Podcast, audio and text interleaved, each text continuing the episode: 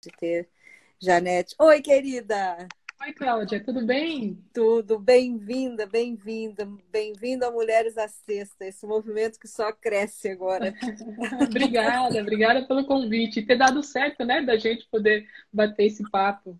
Pois é, pois é. E a gente fica tão feliz, assim, né? Porque é uma oportunidade, Janete, tão legal, assim, grande, que a gente tem de te agradecer, né? Por tantos momentos de alegria que você trouxe aí jogando pela seleção brasileira, por tantas coisas legais que você trouxe para o Brasil, não só né, como jogadora da seleção, mas como jogadora da NBA, enfim. Mas é um momento de agradecimento, assim, muito grande por você ser quem você é e por dar esse espaço agora para a gente aqui poder conversar e mostrar para essa moçada nova aí, né, que está chegando, é um pouco da sua história. Eu vou fazer uma apresentação é, formal, para a gente faz uma editada no livro, no, no vídeo aí para colocar no Mulheres Acessa, no nosso canal do YouTube. E vamos lá. São é, hoje Mulheres Acessa conta com a presença de Janete Arcaim. É assim mesmo que fala o seu nome? Isso. Isso mesmo. É, é, brasileira, nascida em São Paulo no dia 11 de abril. Ariana Tinhosa jogou aí voleibol e futebol antes do basquete. Não sabia disso. É, mas, é, e foi o Mundial de, de 1983, na verdade, que fez chamou a sua atenção aí, né? Desde então você jogou uma, fez uma carreira de sucesso, né, e que te deu um lugar muito mais que merecido no Hall of Fame. E devido à sua persistência e talento, foi uma das grandes jogadoras aí da WNBA, é, mostrando a sua liderança, tendo seu spotlight no, no, no, no Houston Comets, né? Então, e volta para o Brasil, Janete, e funda o, o Instituto Janete Arcaim, que é maravilhoso, né? Assim, eu tenho falado nesse instituto todas as lives, porque é um instituto que inspira, a gente vê a foto das crianças, vê metodologia, enfim. E aí a gente gostaria, Janete, de começar hum. essa live com você falando de você. Falei um pouquinho só, né? Mas a gente gostaria de ouvir de você é, como foi sua infância? Como é que você encontrou com o basquete? Como é que foi essa paixão pelo esporte? Então, Cláudia, foi, foi bem interessante, né? Porque assim, eu fazia educação física na escola, fazia todas as atividades que a professora passava para gente, desde basquete, vôlei, handball, ao qual me deixava muito confusa com basquete, porque tinha vezes que eu dava duas passadas, três passadas, enfim. Uh, jogava futebol também, brincava de pega-pega, enfim, fiz todas as atividades que uma criança, um jovem, uma jovem, né, poderia fazer lá com a sua idade de 10, 11, 12 anos, né? Uhum. E foi assistindo ao, ao Mundial do Brasil em 83, no Ibirapuera, né? Eu vi pela TV, Sim. E aí eu olhei e falei assim, nossa, que legal, que esporte bacana. E fui procurar. Uhum. O, o, basquete, eu morava no Bom Retiro, né? Eu, minha mãe e meu irmão, a gente morava ali, era próximo do Corinthians, e eu fui procurar o basquete lá. E não tinha. Uhum. E aí o técnico falou assim: ah, você não quer jogar voleibol? Eu, né, imagina, alta, negra, ele devia imaginar, pô, essa daí deve saltar pra caramba, né? E aí eu comecei no voleibol, falei, ah, tá bom, vou jogar voleibol. E comecei no voleibol no Corinthians. Eu fui federada, é, uhum. ficamos em terceiro lugar no Campeonato Paulista. E quando terminou o campeonato, eu virei para o meu professor, né, que era o Barba, o apelido dele na época. Eu falei assim: Olha, Barba, eu não quero mais jogar voleibol, eu quero jogar basquete, né? Ele, mas por quê? Eu falei assim: Olha, porque eu vi o Mundial, eu vi Paula, eu vi Hortência, eu vi Marta, eu vi Vânia, eu vi. Eu falei: Eu quero jogar esse basquete, eu quero jogar basquete. Né? E aí uhum. a minha professora de educação física conhecia o Ferreto e a Vilma, lá em uhum. Catanduva. Sim. E aí foi quando ela me apresentou, me levou para lá, e aí eu comecei como federada lá em Catanduva. Passei no teste, uhum. fiquei lá morando na República com as meninas e, e, e foi aí que eu me encantei pelo basquetebol eu, eu assim, o basquetebol para mim ele é algo assim que ele é muito motivador, né? E ele é uhum. desafiador.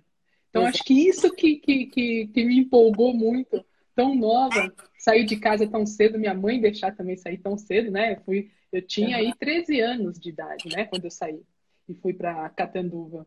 E, e, foi assim, foi assim que começou, foi assim que eu fui introduzida no esporte, foi assim que eu me apaixonei pelo basquetebol. É, e as pessoas estão dizendo que foi assim que você encantou a todas também, né? que bacana, que bom. Sim. E, e, você começou em Catanduva, e, e quando que foi a sua convocação, a primeira convocação para a seleção brasileira? Foi três anos depois, foi em 86. A Maria Helena me chamou para a seleção brasileira, e quando ela me chamou, inclusive, é, eu fui cortada daquela seleção brasileira. Mas é ela me chamou e ela, e, e ela falou assim: Olha, Janete, é, eu tô te trazendo, né? A seleção, na verdade, ela já está formada, mas você tem muito potencial, é uma jogadora jovem, e eu te trouxe para você treinar com as meninas e para você já ir percebendo como é que é estar numa seleção brasileira. Uhum. Né? E você tinha quantos anos? 16 anos. 16 anos. 16 anos. E aí, poxa, treinei, fiz e, sabe? E aí, uhum. ao final, não fiquei, porque as meninas foram até participar do, do Mundial na Europa, e ainda tinha algumas jogadoras que eram a, a, última a oportunidade delas de participar de um campeonato mundial, como a Suzette, por exemplo, né?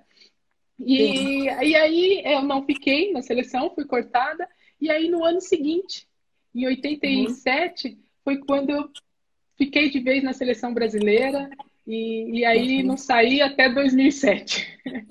Sim. E, Janete, o que, que te levou aí para os Estados Unidos? Eu sempre tive um sonho de jogar nos Estados Unidos, né? Uhum. E, e, lá, anteriormente, não, não havia o basquetebol profissional como, como é uhum. agora, né?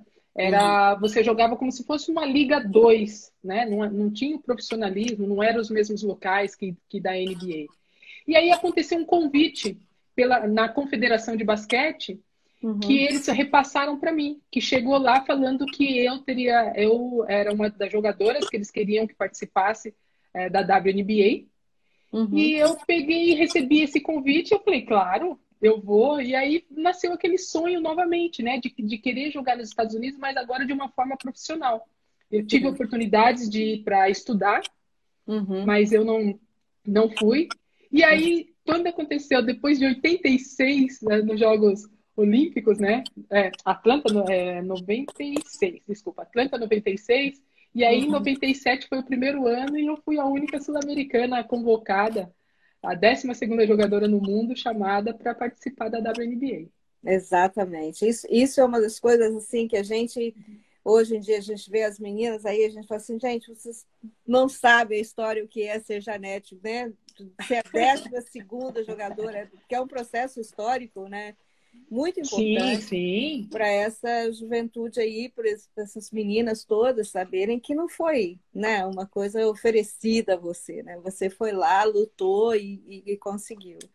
E né? ainda porque eu também, né, Cláudia, eu joguei muito bem também Atlanta 96, né? E isso ajudou muito para que eu pudesse ter sido essa jogadora chamada por eles.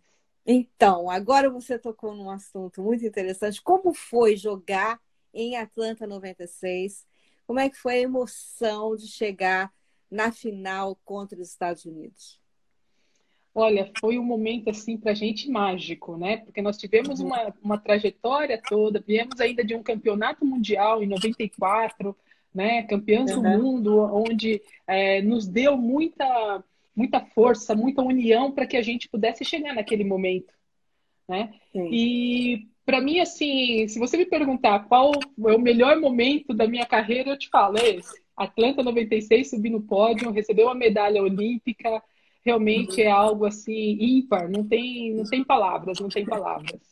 Exatamente, porque o negócio é o seguinte, quando a gente chega ali, que a gente assiste, eu, eu, assisto aquele jogo várias vezes, né? Porque uhum. é inacreditável, né, que vocês não tenham ganho aquele jogo. Foi um jogo difícil, né? E foi um jogo suado. Vocês lutaram muito por aquele jogo.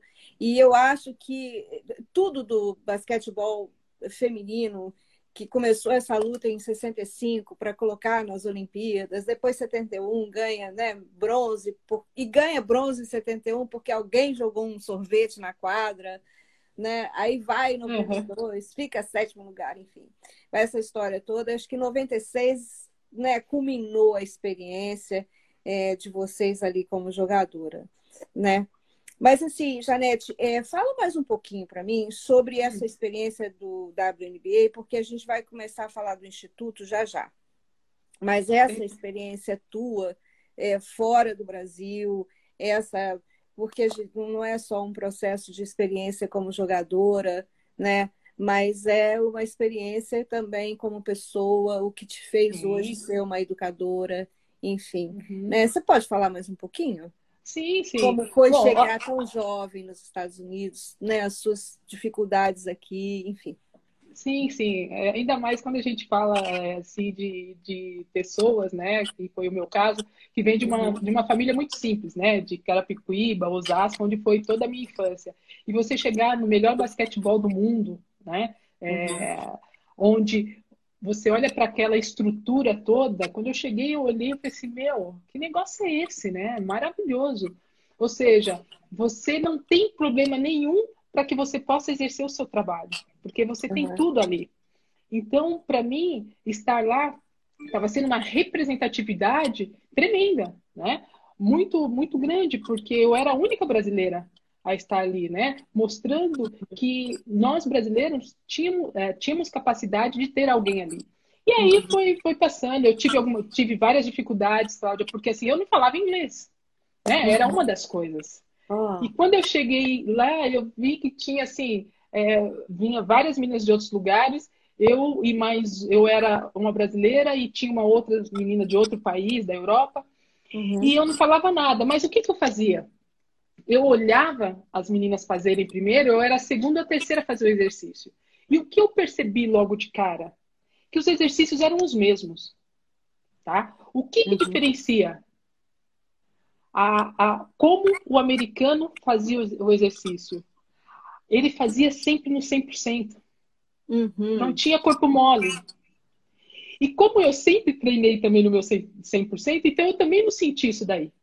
Entendi, entendi. É. O que eu tive foi um preconceito um pouco por ser uma sul-americana e que estava ocupando o lugar de uma americana ali, uhum. né? E às vezes tinha momentos nos, nos, treinamentos que as meninas não passavam a bola. Né? Uhum. Mas eu te falo uma coisa, que quando elas passavam também eu não devolvia. Eu ia fazer Entendeu? Então, foi aí que a gente vai adquirindo o respeito. Você olhando olhos nos olhos da, da, das americanas, mostrando a sua capacidade. Eu fazia o meu contrato anual. Eu uhum. fiquei oito temporadas. E as oito temporadas, o meu contrato foi anual. Todo ano eles me chamavam. Abri a mão de alguns anos para poder jogar a seleção brasileira, Jogos Olímpicos.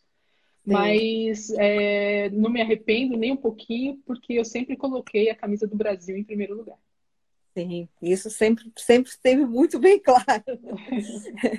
é, e como que foi a sua transição depois que você parou de jogar? Você sabia que você queria fazer?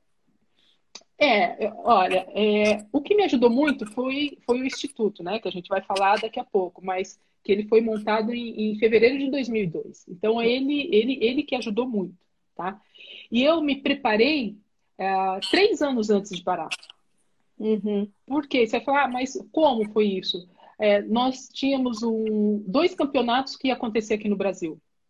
Que era o Mundial em 2006 uhum. e os Jogos Pan-Americanos do Rio em 2007. E aí eu já estava chegando na idade, nesse, nessas duas, nesses dois campeonatos, eu iria estar com 36 e 37 anos, respectivamente. Uhum. E aí eu falei, poxa, é aí. Por quê?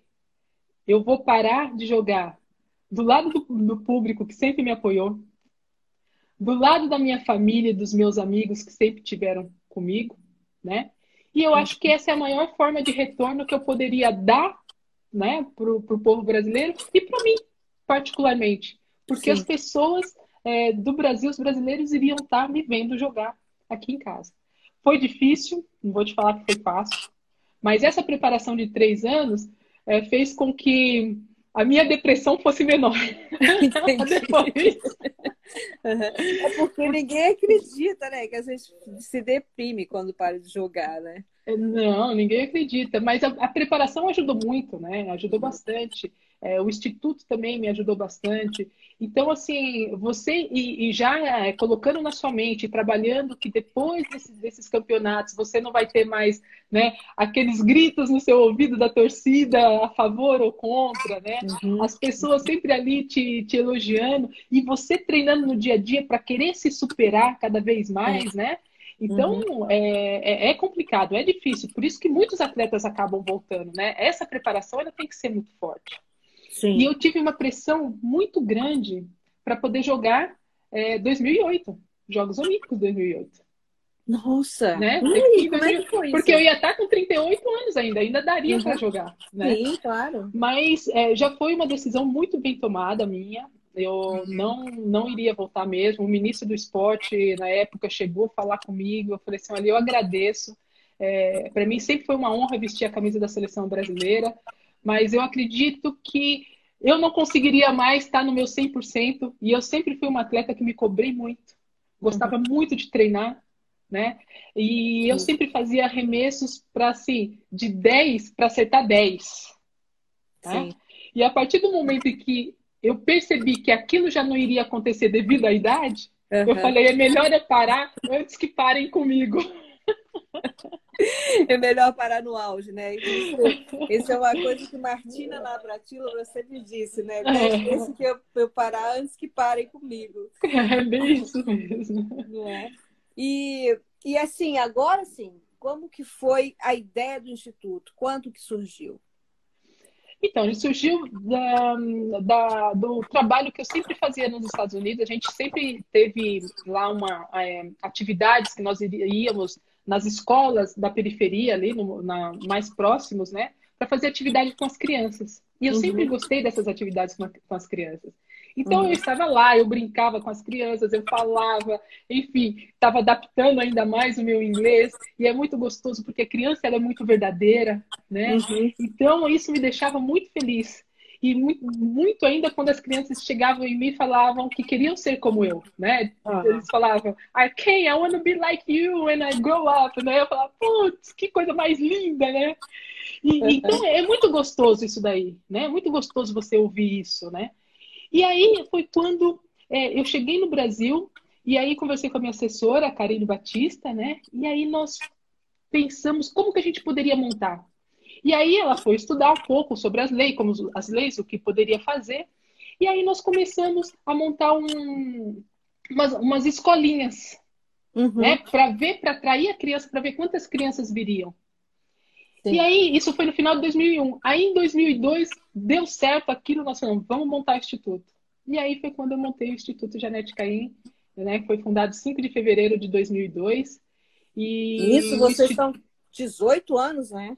18 anos. E eu não tinha parado ainda, se você for perceber. Eu parei em 2007, né? Uhum. Então, muitos jovens que faziam parte do Instituto enquanto eu jogava, eles me viram jogar. Foram no Ibirapuera assistir o Mundial em 2006. Muitos viram pela televisão o Pan-Americano de 2007. Né? Hoje eles estão aí com 20 e poucos anos, né? Então é, é, é gostoso a gente ver é, que, por meio do, do, do, Instituto, a gente conseguiu fazer com que as crianças tomassem, esses jovens tomassem amor pela uhum. modalidade. Né? Então, é, é isso que, que me empolga bastante. Então, o Instituto surgiu dessas atividades, ações sociais que eu fazia nos Estados Unidos. Sim, nossa, muito legal. Porque eu estava olhando aqui no Instituto, ele tem, ele, ele atende crianças né, de 7 a 19 anos, é isso? É 17 anos, de 7 a 17 anos. 7 a 17. É, e vocês têm várias modalidades, né? Assim, tem um mini... Isso. É, o Instituto, ele é, assim, a gente tem a nossa própria metodologia, né? Uhum. É, ele é dividido por faixa etária, as crianças. É para meninos e meninas, tem muita gente que me pergunta isso. Não, é para meninos e meninas, né? E também uma pergunta que sempre fazem: ah, é só para criança carente? Não, é para criança de 7 a 17 anos, desde que ela esteja estudando o ensino fundamental e no ensino médio, né? Uhum. E que tenha vaga para poder participar. Porque o, o, o esporte, ele inclui, ele não exclui. Então, eu não posso excluir pessoas ou crianças, Sim. independente da classe social dela. É claro que a gente procura fazer em, locais onde tem mais necessidades, uhum. né? mas a gente não faz essa, essa exclusão. E o Instituto ele é baseado em, em duas vertentes, ensino do esporte e ensino pelo esporte. Pelo esporte. Uhum. Né? E, e aí que a gente conseguiu montar nesses 18 anos, assim, é um trabalho, assim, eu sou suspeita de falar, né? É um trabalho maravilhoso. A gente tem, assim, é, pessoas, é, profissionais que trabalham conosco, assim, capacitados para que ajudem a, o Instituto, né? O nome da Janete é chegar onde a gente quer. É um trabalho oferecido gratuitamente para essas crianças, para esses jovens. Nós temos é, seis núcleos, né? E uhum. isso, assim, me deixa muito feliz, muito feliz, é, porque esses, eu quero. É. Esses seis núcleos estão em Cubatão? Cubatão, Bragança Paulista. Bragança. Isso. Tem Santo André. Santo André. Nós temos, é, e aí nós temos em duas escolas também em Santo André, então ele acaba sendo três, né? Uhum. Na Elizabeth Leonardi e no, no Saciloto. Uhum. E temos um em João Pessoa, na Paraíba. Pois é, menina, que coisa isso aí. Saíram de São Paulo, foram para João Pessoa, e como é que está sendo lá? Ah, muito bacana também. O pessoal, é, assim, uhum. coopera muito, também estão participando bastante. É gostoso a gente ver, é, mesmo fora de São Paulo, né? Foi o único eixo fora de São Paulo, o único uhum. lugar que a gente quis montar mesmo o, o Instituto. É, eu tenho uma grande amiga lá, que é a Janaína Chianca, e ela é uma pessoa de confiança para que esse trabalho realmente seja feito. Né? Uhum. Então a gente conseguiu estar é, tá dando oportunidade também para essas crianças, esses jovens de outro estado. Sim, e porque também é, vocês têm uma metodologia muito clara, né? Que é o ensino do esporte e pelo esporte. Isso. Né? E você pode falar um pouquinho sobre de cada um deles? Sim, claro.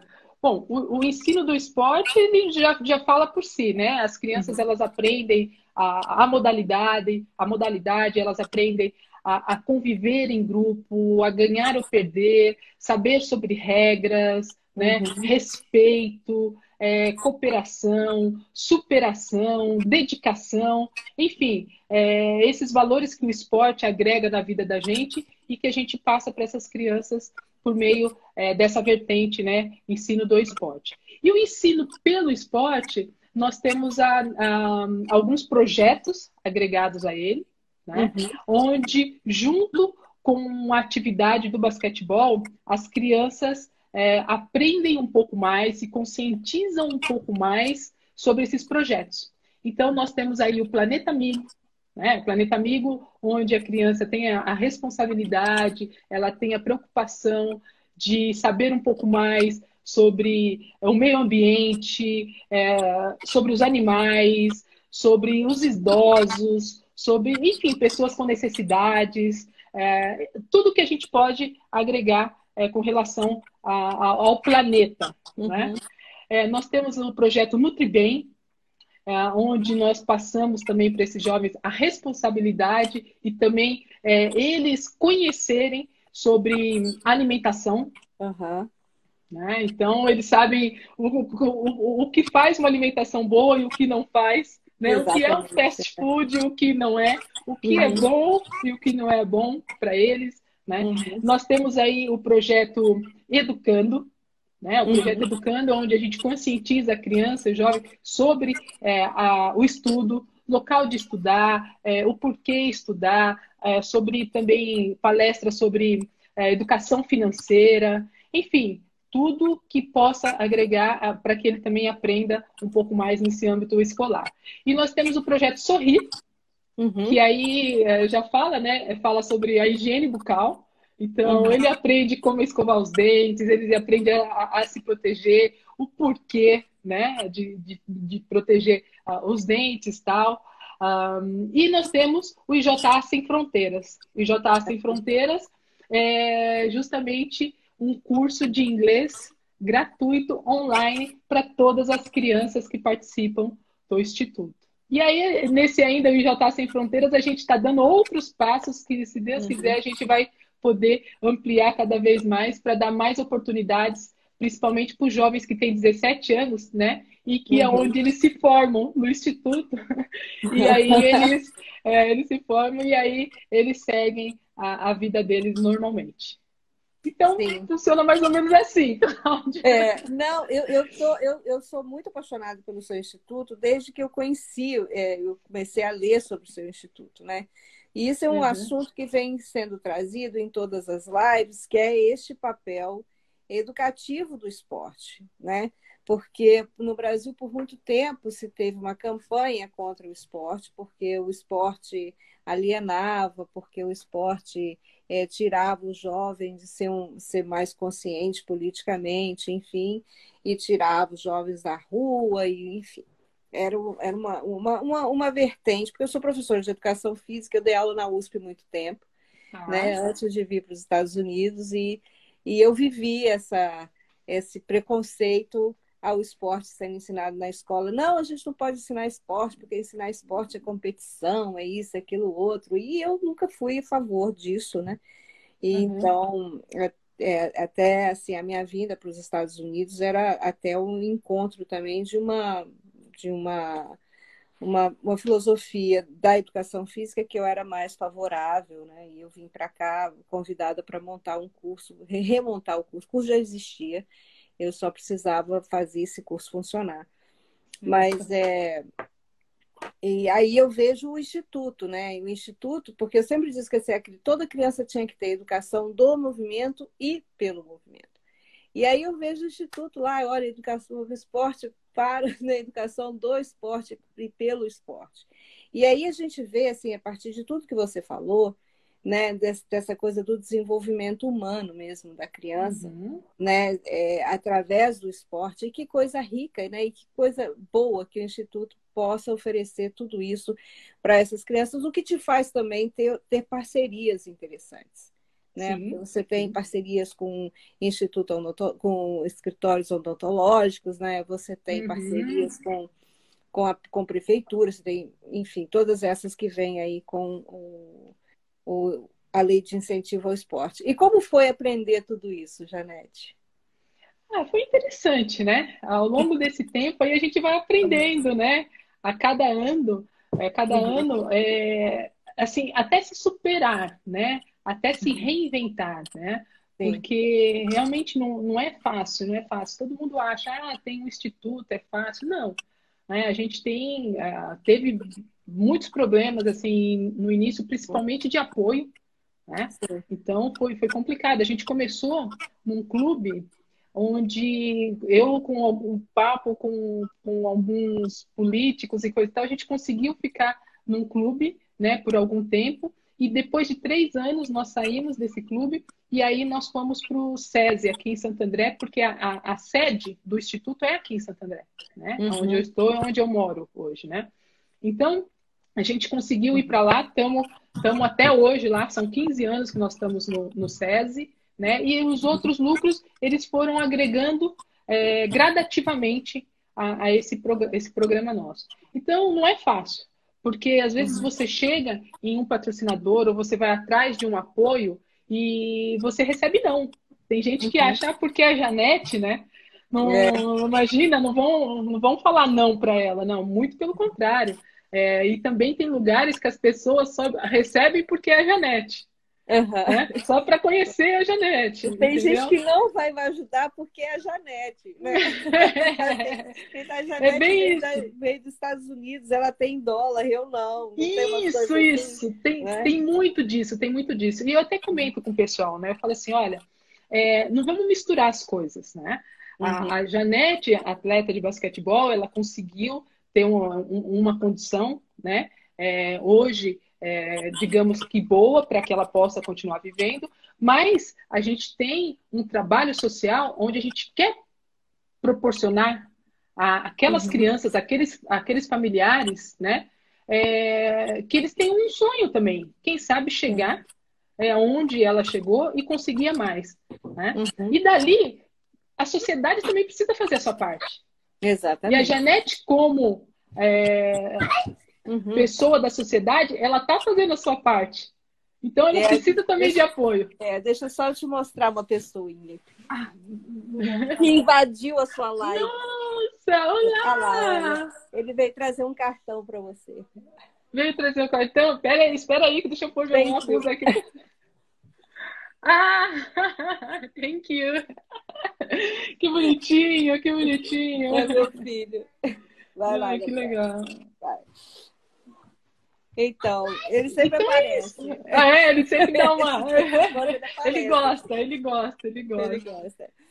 Mas então, vamos continuando aqui, porque tem umas perguntas para fazer para você. É, que é um. Porque assim, essas lives também elas funcionam como um, uma, um instrumento é, educacional para as pessoas que estão assistindo a gente. E, e muita é. gente assiste a gente depois, porque elas sabem que isso aqui fica gravado.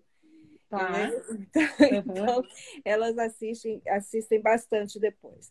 Eu já assisti e... algumas também, que eu não consegui pegar no horário, mas uhum. assisti algumas também. É porque domingo é difícil para umas pessoas à noite, né? Uhum, uhum. Tem jogo, tem, tem um monte de coisa. Então, é, e aí eu sempre pergunto assim, como é que foi, como é que você formou essa sua equipe para que você hoje tenha um instituto com tanto sucesso? Olha, é claro que no decorrer desses 18 anos, né, alguns profissionais eles foram mudando, né? Mas a gente tem profissionais que, que estão conosco já há uns bons anos, né? A, uhum. a Karine, né, a Karine Batista que eu te falei, que é a diretora do Instituto, ela está ela, desde o início comigo, dos 18 anos do Instituto. Aí nós temos outros profissionais, professores também, que estão já há muitos anos conosco. Então, a gente faz uma capacitação dessa metodologia para esses uhum. profissionais, né? Todos os anos e no meio do ano são duas capacitações anuais. E é. nós passamos toda essa, essa, metodologia, todo esse trabalho é, realizado. Eles também dão feedback deles. Então, nós uhum. temos também. A, a gente está sempre indo nas atividades que tem nos núcleos. Eu também vou. Né? Eu uhum. gosto, eu gosto de estar, eu gosto de ir, eu gosto eu gosto de ver, eu gosto de brincar às vezes com a criança, eu gosto de participar das atividades ali, principalmente quando, quando a gente tem as nossas festas ou os nossos intercâmbios, né? É, isso também foi um dos motivos porque eu não tenho tantos núcleos. Porque as pessoas falam, poxa, Janete, montam aqui, montam ali, não sei o quê. Não. Eu tenho que uhum. também fazer dentro da onde eu tenho e consigo chegar. Né? Sim. Né? Então é, a gente. Espalhar a gente tudo e perdeu. Isso, a gente acaba perdendo o controle, né? Acho que a gente tem que ter qualidade, não só é, a quantidade, né? Exatamente. Então, é, esses profissionais, eles são capacitados todos os anos, né? E, uhum. e eles realmente conseguem colocar em prática tudo que a gente é, conversa nessa capacitação. Tá. E como é que nasceu essa metodologia, Janete?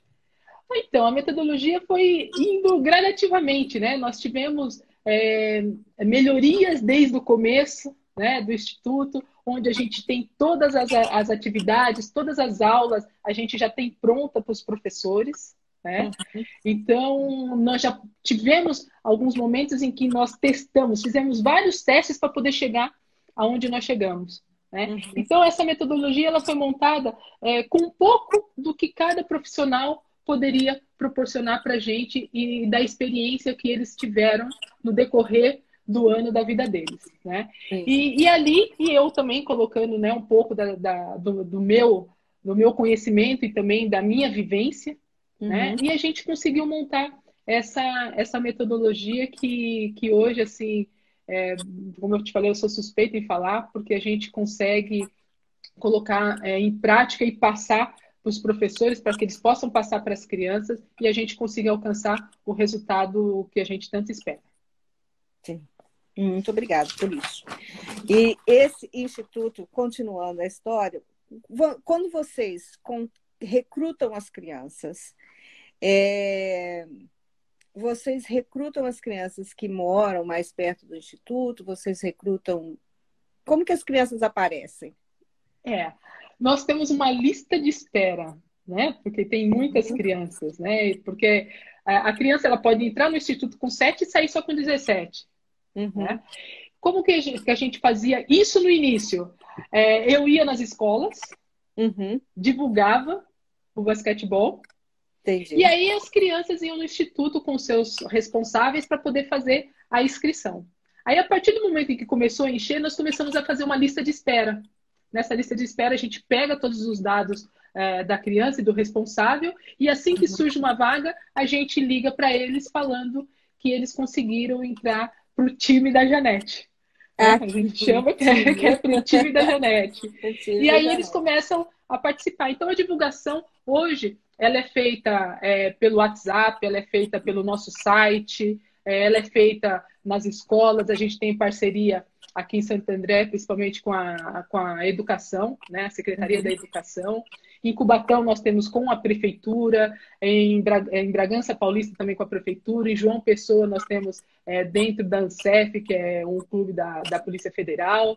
Um, e isso, e no SESI nós temos no SESI desde, desde né, sei lá, desde 2005, 2005 uhum. que a gente tem, tem lá no SESI e a divulgação também é para os alunos do SESI, mas também para quem mora em torno. Então, e, e, o boca a boca? Onde funciona muito é o boca a boca. É Essa o boca é uma divulgação. e como que faz a vida da Janete? Você visita os, os, os centros, é, quanto, com qual periodicidade, qual centro que você fica mais? Como eu moro aqui em Santo André, então eu, eu fico mais aqui, mas eu vou em todos, porque o que, que a gente conseguiu dentro da nossa metodologia também? Uhum. A gente uhum. conseguiu colocar os horários que, que diferenciam dos núcleos para que, quando tem atividade, eu possa aparecer e estar em todos. Então, uhum. por exemplo, Santo André de segunda e quarta, uhum. né? Cubatão e Bragança Paulista de terça e quinta. Então, se eu estou em terça em um, na quinta eu tô no outro. Na quinta você tá no outro. Ah, e João entendi. Pessoa de quarta e sexta. Uhum. Né? E, e as escolas estão nesse, nesse intermediário aí também, né? Então eu consigo, tá? Quando tem atividade, a gente consegue montar um planejamento para que todos participam e para que eu também possa estar quando a gente tem essas atividades nesses lugares, nesses núcleos. Sim. E o Instituto participa de competições hoje? Não, nós não, não temos hoje não, equipe hoje de... do Covid, mas assim, antes do Covid, o Instituto participava de competições, a federação, o Estado. Isso, então vou falar. Então foi assim, o Instituto ele teve até 2009 as equipes de competição. Nós começamos tá. em 2003. Uhum. 2003 a gente já viu o resultado alcançado. Nós começamos com as equipes de competição Uhum. E nós ficamos até 2009. Aí você pode perguntar, poxa, Janete, por que vocês pararam, né? Uhum. Uma, nós tivemos é, uma maior dificuldade para você encontrar patrocinador e apoio para esses jovens, né? Uhum. É, os clubes, eu acho que eles estão mais preparados para ter esses jovens do que uma instituição. Uhum. E foi quando nós pensamos mesmo em fazer o Instituto Esportivo Educacional. Entendi. E aí nós paramos com essas equipes de competição. Inclusive, a Damires é uma das atletas que saiu do Instituto. Pois é, então. Aí. então, uma outra coisa que tem surgido nas lives é a falar da falta das, de competições, porque você tem os, os, né, os projetos de base, você tem os projetos né, que, que, que existem por aí dos, do, das escolinhas, etc., mas não tem competição. Uhum. Então, aí as pessoas ficam assim, mas não tem competição, então eu vou preparar essas crianças para fazer o quê? Né? Mas existe alguma competição entre os núcleos ou não? Sim, sim, aí nós temos, nós temos, nós temos. Eles fazem também intercâmbios com, com outras escolas, com outras instituições, uhum. e eles fazem intercâmbio com eles mesmos. No final do ano, a gente tem sempre um evento que a gente chama Internúcleos. Então, uhum. esse ano o Internúcleos foi foi virtual, devido a toda essa dificuldade que a gente está tá vivenciando. Mas uhum. os anos anteriores, é, todas as crianças, menos de João Pessoa, né? Eles vêm para o núcleo de Santo André, onde é o espaço maior. Uhum. E a gente divide na faixa etária que nós temos. E eles uhum. jogam basquete o dia inteiro. É um campeonato de um núcleo quanto o outro. Uhum. Por quê? Né, dá para nós fazermos isso? Porque dentro da metodologia, o que hoje está aprendendo Santo André, é, a turma da manhã, por exemplo, é o que está aprendendo na quarta-feira a turma de João Pessoa ou de quinta-feira a turma de Cubatão. Então, uhum. eles vão estar no mesmo nível técnico de aprendizado, tá uhum. certo? E aí o que difere é que cada lugar, às vezes, tem uma criança ou outra que tem mais facilidade do desenvolvimento motor, ou seja, de aprender um pouco mais a modalidade, e aí ela acaba se sobressaindo mais. Essas crianças que se sobressaem, a gente indica para clubes. Uhum, entendi. E aí né? também é uma oportunidade para esses olheiros também, né? Pra, também, pra também, também, começarem a ter um, um, acesso, porque aqui nos Estados Unidos a gente sabe que como que funciona dessa forma, né? Eu não sei se você chegou a, a, a ver ou a participar, ou, participar de algum deles, mas é, aqui, por exemplo, na Califórnia, eles têm uma convenção de, dos clubes de voleibol. Porque os clubes de voleibol, na verdade, são criados por pessoas, né? Os pais pagam, uhum. não tem uhum. patrocínio, é pai e trocínio mesmo, né? Os pais é pagam, a criança joga ali por aquele período e tem esse evento, que é um evento, né? Que acontece em Reno, e que uhum. eles colocam no centro de convenções de Reno é, cerca de 1.500 times uhum. jogando dentro daquele centro de convenções. Acho que são 1.500 quadras, não mais que isso, de, de voleibol o tempo todo. E aí disputam nesse, nesse modelo que você está falando, e aí as federações, os clubes, eles aparecem e acabam é, selecionando os alunos. Uhum. Mas é, voltando ao Instituto aqui, tem uma coisa que você faz e que, é, que publica, eu estava até lendo hoje mais cedo, é, que são as avaliações, né? Vocês têm uhum. um resultado aí que é, é vou até abrir aqui, só para eu não falar que é os resultados desses, da, de, desse trabalho que vocês fazem, né? Que uhum. além de, por exemplo, aumento de confiança, responsabilidade, tem melhora da, da autoestima, tem a diminuição da evasão escolar, não é? Uhum, Esse é um processo de, de avaliação que vocês fazem anualmente, semestralmente? Semestralmente nós fazemos isso, uhum. né? Semestralmente. Como eu falei que a gente tem também a capacitação dos professores, então esse trabalho é, ele é feito é, semestralmente, justamente para a gente poder avaliar e saber como é que, uhum. que, estão. E também, Cláudia, a gente tem assim, as vagas elas começam é, em fevereiro, por exemplo, tá? Uhum. Ou tá. até antes disso. E aí, no meio do ano, a gente abre mais vagas também. Entendi. Mais turmas, então, para crianças que possam participar. Então, a gente tem que avaliar tudo novamente. Porque pode ter jovem, crianças que, que entraram nesse meio do ano. Tá? Sim. Então, a gente, essa, esse monitoramento, ele é feito. Nosso coordenador, ele vai aos núcleos, né? Não esse ano, uhum. porque devido a todos os problemas, mas ele vai aos núcleos e ele faz, tem todo um relatório que ele tem que preencher, tem um relatório que o professor também preenche, Sim. e também nós fazemos é, esses, esses relatórios para que futuramente a gente possa ter esses resultados, né? Uhum. E, e, que a gente também apresente para quem, quem queira. Né? Então é, é, bem bacana.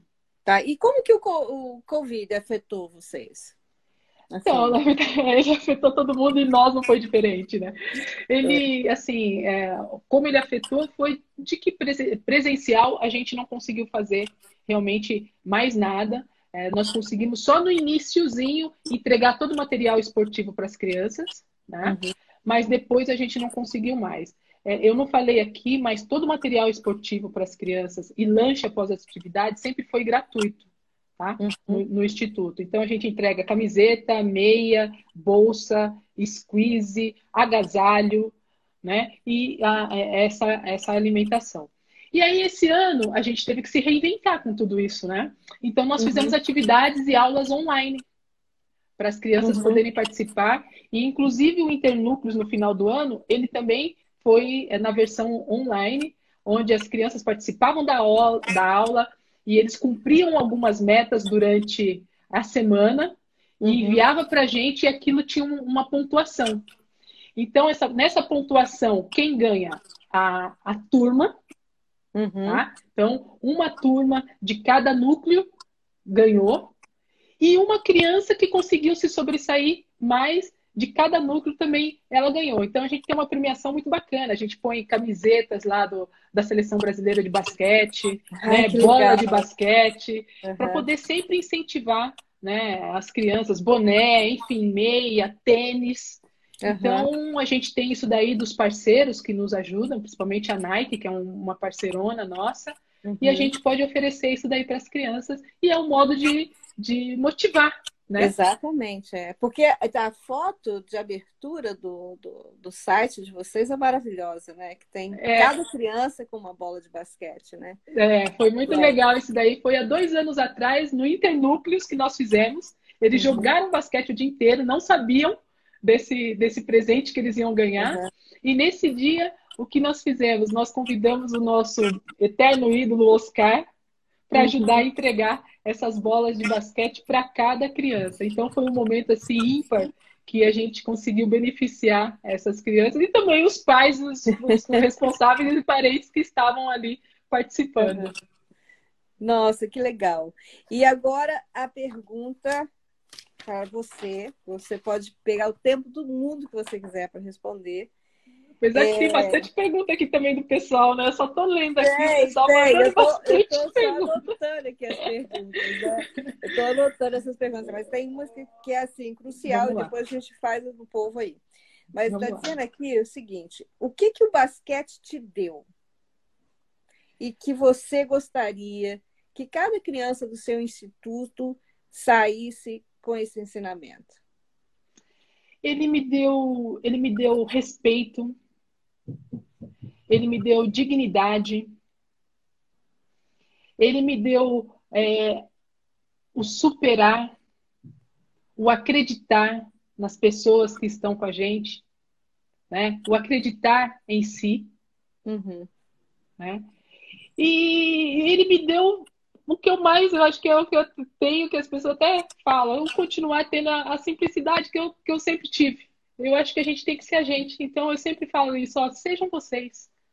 Né? Uhum. Então acho que é isso daí que, que o basquete me deu. Porque assim, é, títulos, né, é, reconhecimento, né, é, valorização é, profissional, enfim, até dinheiro mesmo, né? Isso daí é uhum. parte. Ela é uma consequência de tudo que foi acontecendo na minha vida, na minha dedicação, no que é, eu fiz, o quanto eu me dediquei, né? Uhum. Eu me uhum. dediquei muito, Cláudia. Eu, eu, eu, treinava muito, eu gostava de treinar muito.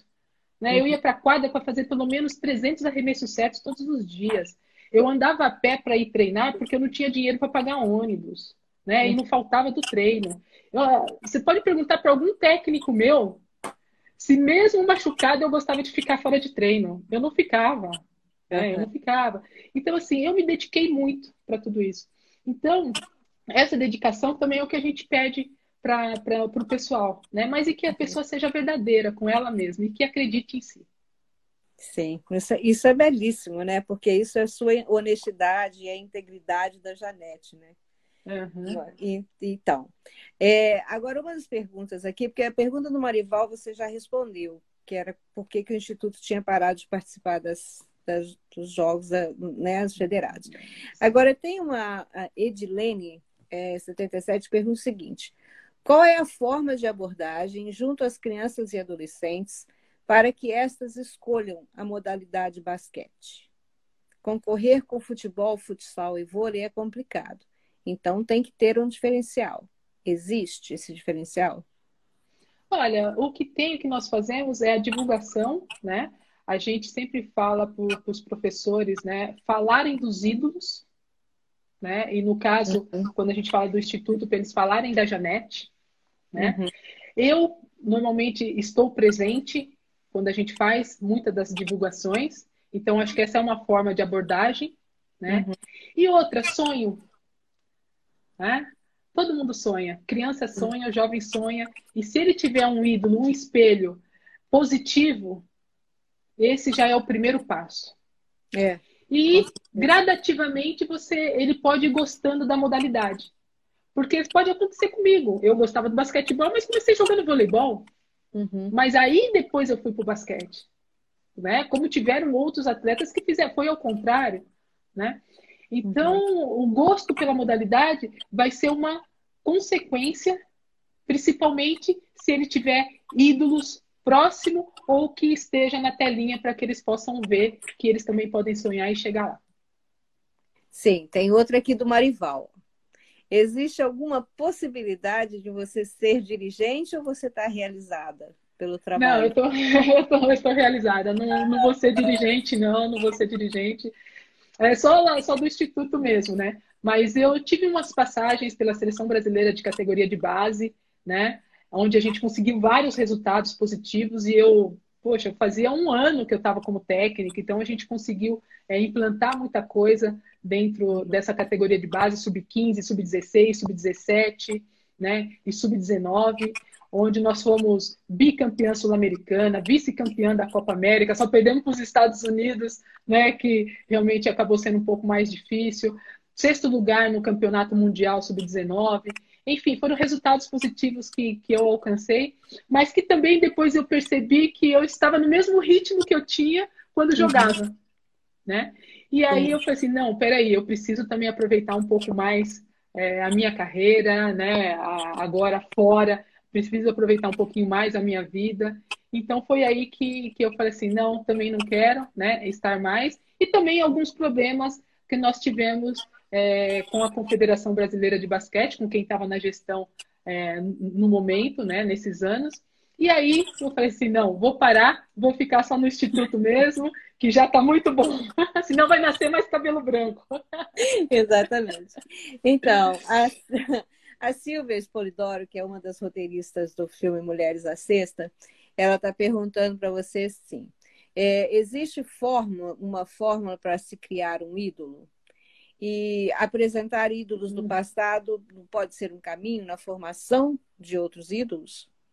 Não, não tem fórmula, né, para apresentar uhum. ídolo. Eu acho que, assim, é, todos nós é, nascemos de uma, de uma. Nós somos uma pedra bruta, Uhum. E toda pedra bruta, ela pode ser lapidada. E essa lapidação depende, né? Depende de quem está no momento, né? Por isso que o professor, o educador, ele é muito importante nessa hora. E aí, isso vai aliado com um dom que as, que as pessoas têm, né? De repente, uns tem, vai ter o dom para jornalismo, outro vai ter o dom para o esporte, outro vai ter o dom para ser médico enfim, advogado ou qualquer outro ramo de atividade. Uhum. Então depende dele, da pessoa conseguir estar no caminho certo. Então eu, não, eu digo para você que não existe fórmula. Tá Sim. certo? E aí a pergunta que ela fez, mesmo continuando esse daí, dos é, se os ídolos do passado ah, dos ídolos. É, não pode ser um caminho para a formação de novos ídolos eu acredito que sim né desde que haja um, um, vídeos apresentando aqueles jovens, porque a tecnologia ela muda muito rápido, então aparecem vários outros vídeos, principalmente de, de, de futebol, como a gente citou aqui. Mas se tiver vídeos passando, falando, o professor sempre enfatizando, eu acho que é um dos caminhos, sim. É um, é, é um caminho, sim, que ajuda bastante a, a, a criança, o jovem, a se motivar. Os pais, né? Os pais que assistiram, que viram, eles sempre estão falando. Eu ontem, por exemplo, eu fiz uma palestra online onde o pai e a mãe me viram jogar, tiveram em alguns jogos, eles eram daí da Califórnia, brasileiros que moram aí, e, e, e, as filhas tinham 12 anos, não me viram. Só que eu apresentei uns vídeos para eles. Uhum. E elas me viram, então elas ficaram assim, de boca aberta. Né? Então é isso que a gente precisa apresentar então, para esses jovens o que a gente, esses ídolos faziam antes também. Antes, exatamente. É. É, Janete, a Márcia Watanabe e a hum. Cleide De Leone, que aliás a Cleide é uma seguidora, é uma, né? É, a Cleide é uma fofa. É uma fofa mesmo. Elas estão dizendo assim: Existe possibilidade da criação de novos? A, a Márcia gostaria de saber se, você, se existe uma possibilidade de você trazer um núcleo para Santa Catarina. E a Cleide é, gostaria de saber quais são os seus projetos pós-pandemia. Uhum. Então, ô Márcia, é, para Santa Catarina, é, a gente, assim, na verdade, a gente não tem em mente abertura ou ampliação de outro núcleo. Tá? Não, não é que seja Santa Catarina, enfim a gente não tem em mente agora, é, vamos permanecer com, com o que nós temos, tá certo? E é, da Cleide, é, qual foi mesmo da Cleide? Se... projetos pós-pandemia. Projetos pós-pandemia. Bom, na verdade é a gente se reinventar, né? Porque se tudo voltar ao normal, se conseguirem uma vacina, se as pessoas tomarem e a gente tiver 100% é, de, de, de retorno de que uhum. tudo vai estar muito seguro, 100% de segurança, aí nós vamos voltar às nossas atividades é, normais, né? Fazendo é, todo o trabalho que nós fazíamos e, de repente, ampliar é, mais com o que eu falei, com dentro da nossa metodologia, o ensino pelo uhum. esporte, que tem o JA Sem Fronteiras, e a gente ampliar para que os jovens possam ter o primeiro emprego, ou então ir para a universidade, né, com uhum. bolsa. Então, são coisas que a gente está pensando aí para o futuro. Tá. E agora a última pergunta do público, da sua audiência aqui, é da Alexandra Andrade, de BH, e ela pergunta o seguinte: Janete, por que, por que, na sua opinião, tem tantas poucas mulheres frente a equipes de basquete como técnicas e como dirigentes nas confederações e federações? Eu acho que são oportunidades também, né? E além de, de faltar oportunidades, a gente também tem que levar em consideração que às vezes muitas mulheres também não querem esse tipo de, de cargo. Acho que a gente também uhum. tem que ser um pouco, um pouco realista com isso, né? Porque Sim. muitas pessoas viram para mim e perguntam: Ah, Janete, por que você, a Paula e a Hortência não fizeram, não quiseram, né? Nada disso. Então a gente, cada um tem um outro projeto de vida, né? Uhum. Que, que não quis estar, estar nesse caminho. Mas eu acho que também oportunidade. Acho que falta oportunidade para que as mulheres estejam e consigam alcançar é, o que elas também querem e tem essa igualdade que a gente sempre fala. Sim. Janete, eu só tenho a agradecer a você, porque o nosso tempo está acabando também. Tá certo. Eu sei que você é uma pessoa super ocupada e eu agradeço muitíssimo a sua disponibilidade de ter vindo aqui falar, de deixar que esse vídeo aí ajude tantas pessoas que têm um sonho também de ter um instituto como você tem. Tem até uma uma amiga minha que brinca, né? Eu quero é o meu sonho da quadra própria, né? Nem é, me fale, esse é o sonho grande de todo mundo. É, que é o, a Leminati, né? Ela, ela uhum. sempre fala sobre isso, é o sonho da quadra própria. Mas eu gostaria muito de agradecer você é, pela sua, nossa, assim, sua simpatia, sua, você é muito graciosa, muito Obrigada. gentil e uma pessoa da sua importância né, para o esporte brasileiro, para o esporte internacional, que você continue sendo essa inspiração né, que você é. E que muito sucesso para o seu instituto. Espero que vocês consigam cada vez mais crianças, né, é, reconhecendo o trabalho, né, de vocês aí, porque Obrigada. criança é o futuro, né? e a gente tem que apostar nelas, né? Não tem como apostar em outras, em outras instâncias. E Com muito obrigada. Muito, Não, muito, obrigada a você mesmo por essa oportunidade. Eu quero mandar um beijão para todo mundo que participou aqui da live. A gente não conseguiu responder todas as perguntas, mas quem tiver dúvida, entra lá nas minhas redes sociais, manda essa pergunta para mim que eu respondo. Um super beijo para você, Cláudia. Obrigada. E como eu falei, essas crianças são inspiração para mim. Eu me projeto nelas, por isso a existência do instituto também. Um super beijo para todos mais uma vez. Obrigada.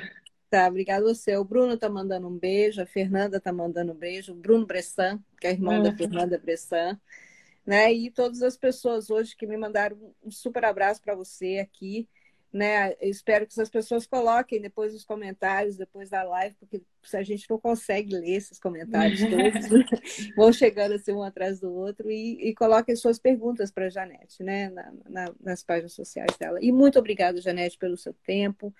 A gente agora encerra o mês de novembro, né? Com com, com os projetos e você encerra o mês de novembro com a gente, assim, chave de ouro. Né? Poxa, obrigada. Um super beijo e sucesso para você também aí, viu? Muito obrigada, querida. Para você também. Um abração.